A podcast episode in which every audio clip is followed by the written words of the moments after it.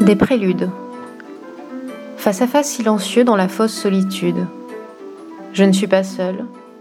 La feuille est blanche. Elle aussi n'est pas seule. Silencieuse et sereine, elle se tient devant moi. Les mots vêtus d'encre peinent à sortir, sortent faux, ne sonnent pas justes. La feuille est remplie de blanc, remplie de vide. Pas d'écho, pas de larcène, silencieusement blanche.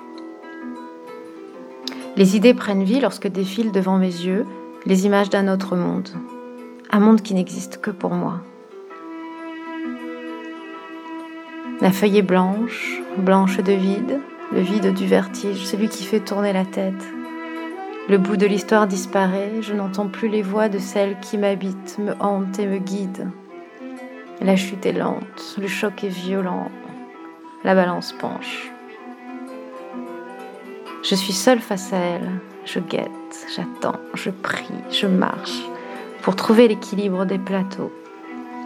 Imperceptible danse mécanique, déclencheur d'une valse enfantine qui fera tourner la jupe autour de ma taille bousillée, dévoilant des jambes trop musclées, laissant flotter dans le vent mes cheveux, me renvoyant dans le jardin de mon enfance, celui qui a bercé mon pays des merveilles.